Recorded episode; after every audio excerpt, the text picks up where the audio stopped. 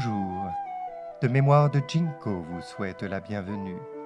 Une fenêtre sur la culture chinoise traditionnelle, des histoires anciennes et leur profonde sagesse pour offrir une inspiration aux petits comme aux grands.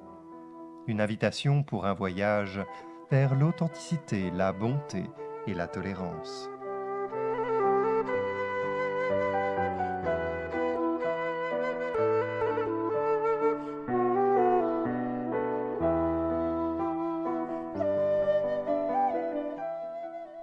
Durant la dynastie Tang, vivait dans la capitale de Shangran un homme nommé Wei Sikong.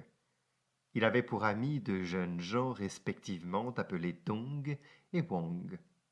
Dans la sixième année de la période Yuanre, pendant le règne de l'empereur Xianzong de la dynastie Tang, les trois hommes étudiaient ensemble au temple Yue sur le mont Songla. Près de cent pas au nord-est du temple se trouvait une cuvette d'eau naturelle sous un rocher.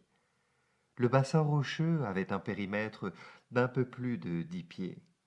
L'eau de source semblait se réapprovisionner elle-même et ne s'asséchait jamais. Chacun dans le temple puisait l'eau du bassin pour son usage quotidien. Un jour de la mi-juillet, les trois hommes allèrent chercher de l'eau durant leur temps libre. S'attardant près du bassin, ils virent un serpent géant ondulant lentement et rampant dans la cuvette rocheuse. Il mesurait des dizaines de pieds de long et avait un corps noir de jet avec des motifs blancs scintillants sur tout le corps. Les trois hommes furent très effrayés. Après l'avoir observé pendant un long moment, Wang et Dong eurent l'idée de le ramener chez eux pour le manger. Wei Sigong déclara Non, nous ne pouvons pas faire cela. Comment pouvez-vous être sûr qu'il n'y a pas de dragon caché dans cette célèbre montagne et dans cette grande ville? Ne pensez-vous pas que ce pourrait être un dragon déguisé? Les écailles de ce serpent sont de fait assez différentes de celles des serpents ordinaires. Nous devons faire attention. Ses amis ne l'écoutèrent pas. Ils tuèrent le serpent à coups de pierre et le ramenèrent chez eux, ricanant de Wei Sikong et le traitant hypocrite. Peu après, quelqu'un signala qu'il y avait un autre serpent dans la cuvette rocheuse.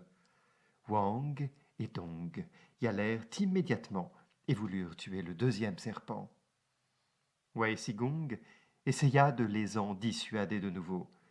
Juste alors que Wang et Dong étaient sur le point de lancer une grosse pierre sur le serpent, l'animal se dressa vers le ciel. Lorsque les trois hommes retournèrent au temple, le premier serpent était encore en train de cuire et pas encore prêt à être mangé. Tout à coup, un énorme fracas éclata dans les montagnes, et la terre commença à trembler. Des rafales de vent et des nuages s'engouffrèrent dans la vallée, du sable et des petits rochers volant dans les airs. En un clin d'œil, le sable et les petits rochers atteignirent le temple. Le ciel devint sombre et tout fut plongé dans une nuit noire. Les personnes dans le temple entendirent au milieu des hurlements du vent d'une voix émanant des nuages. Ne frappez pas la mauvaise personne. Immédiatement, le feu descendit du ciel et toucha la maison où vivaient les trois hommes. La maison fut entièrement brûlée. Wang et Dong disparurent tous les deux. Seul Wei Sigong avait été laissé dans une pièce sous l'auvent du temple. Les corps de Wang et de Dong furent retrouvés deux jours plus tard à la porte sud du temple. Plus tard, Wei Sikong raconta ce qui s'était passé avant leur mort. Les gens, prêts à tuer, devraient tirer une leçon de cette histoire et en tenir compte à l'avenir. Mais avant tout, elle illustre clairement un principe du ciel.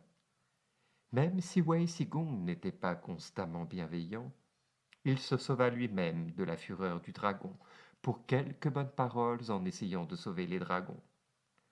Les dragons sont un type de déité dans la mythologie de la Chine antique. Quelques mots compatissants ont sauvé la vie de Wei Sugong. Imaginez ce qui attend ceux qui font souvent de bonnes choses.